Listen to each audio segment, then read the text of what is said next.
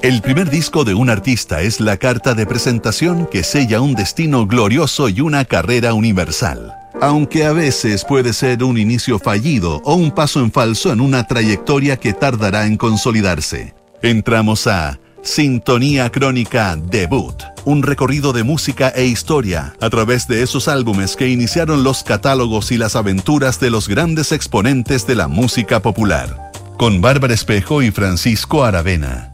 Auspicio de Servicios Funerarios María Ayuda y Everyday Better, Everyday Siguen. Duna. Sonidos de tu mundo. En el programa de hoy revisaremos el debut de The B-52s. Estás en sintonía crónica, debut en Duna. Con su actitud desprejuiciada y su apariencia kitsch, The B-52 se transformó en una de las bandas esenciales del New Wave norteamericano. Su debut homónimo de 1979 se convirtió en una verdadera sensación discográfica que fue citada como influencia incluso por John Lennon. El debut de The B-52s en nuestra crónica de hoy.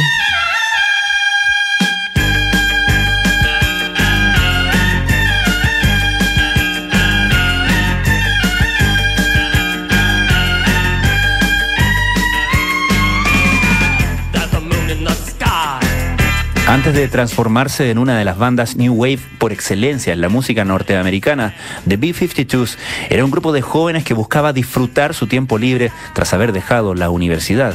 De forma espontánea, el grupo se juntó a tocar en una sesión que terminó por señalarles el futuro y el estilo que explotarían en los años siguientes.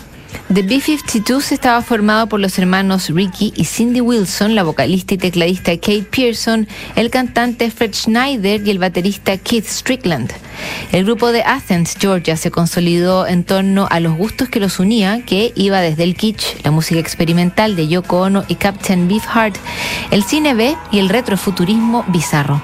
De hecho, el nombre de la banda evocaba a un peinado muy común entre las mujeres de los años 50 que a su vez había tomado su denominación de un célebre avión bombardero, el B-52.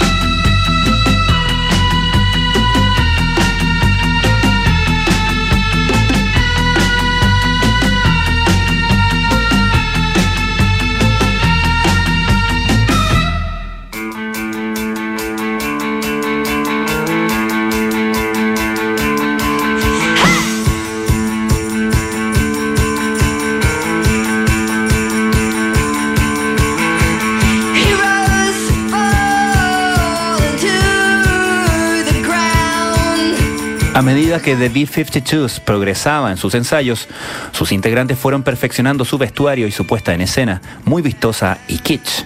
Sin muchas pretensiones artísticas, la banda quería animar las fiestas y conseguir que la gente se pusiera a bailar.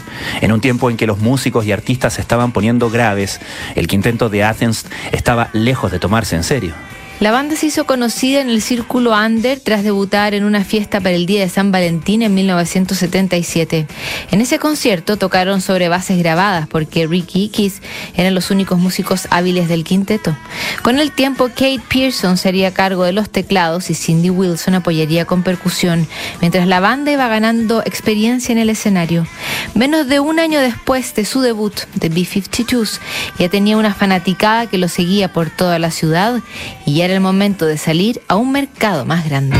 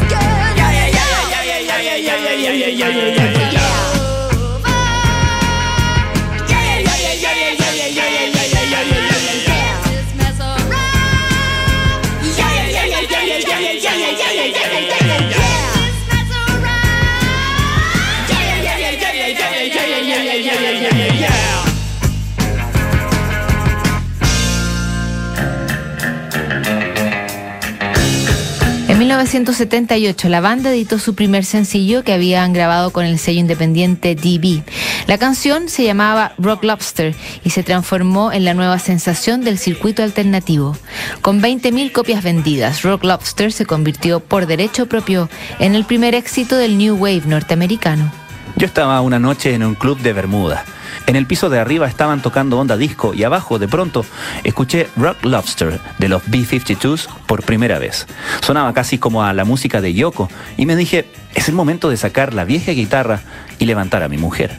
Palabras de John Lennon a la revista Rolling Stone, donde nombraba a Rock Lobster de los B-52s como la gran razón para haber regresado a los estudios a grabar Double Fantasy, el que sería su último álbum.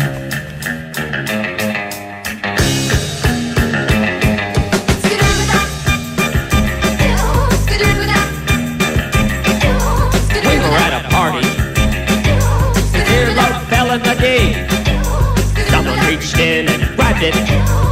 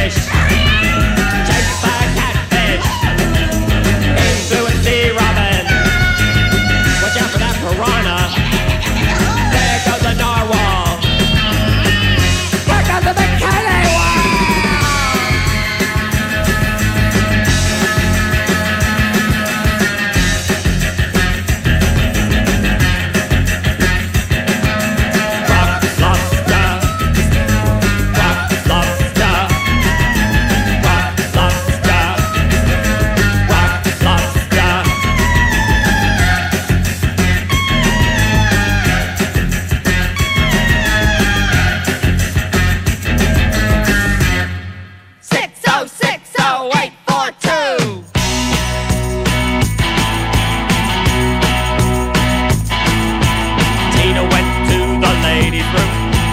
Lobster y su lado B llamado 52 Girls abrió un nuevo mundo a The B-52s y les dio confianza para viajar a Manhattan a presentar su música. La banda debutó exitosamente en locales de moda como CBGB's y Max Kansas City, donde el estilo kitsch y desprejuiciado les hizo ganar más adeptos. Al mismo tiempo, los sellos discográficos comenzaron a seguir el progreso de la banda, que finalmente se quedaría con dos ofertas, una con Warner para Estados Unidos y otra con Island para Gran Bretaña.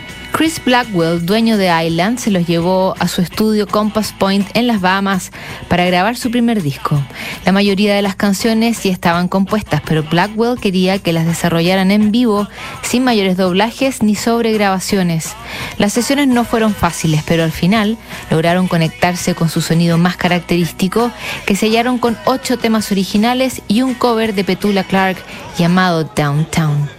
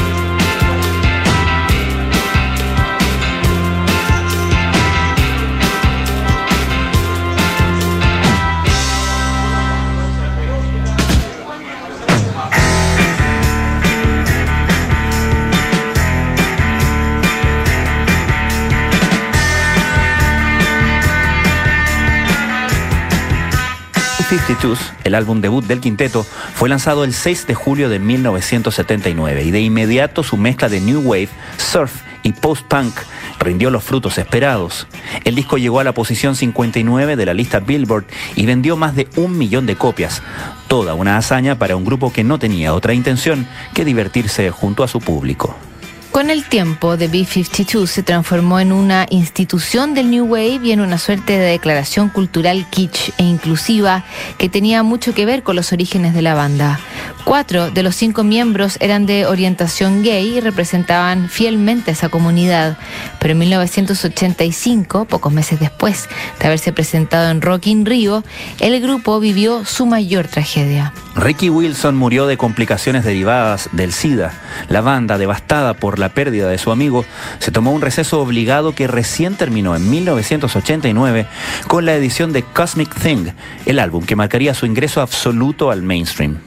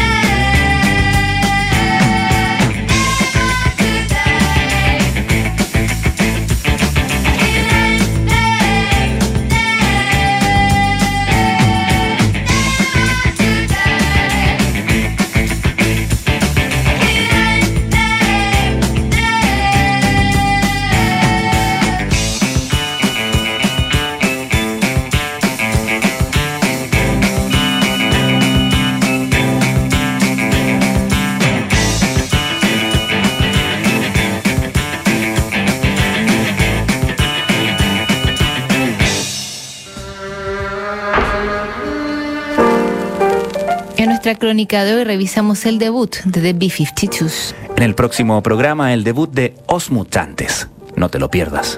Para todos los que se inspiran con un estilo diferente, existe Siguen. Everyday Better, Everyday Siguen. ¿Sabías que puedes comprar de forma anticipada los servicios funerarios de María Ayuda? Entrégale a tu familia la tranquilidad que necesitan y estarás apoyando a cientos de niños de la Fundación María Ayuda. Convierte el dolor en un acto de amor.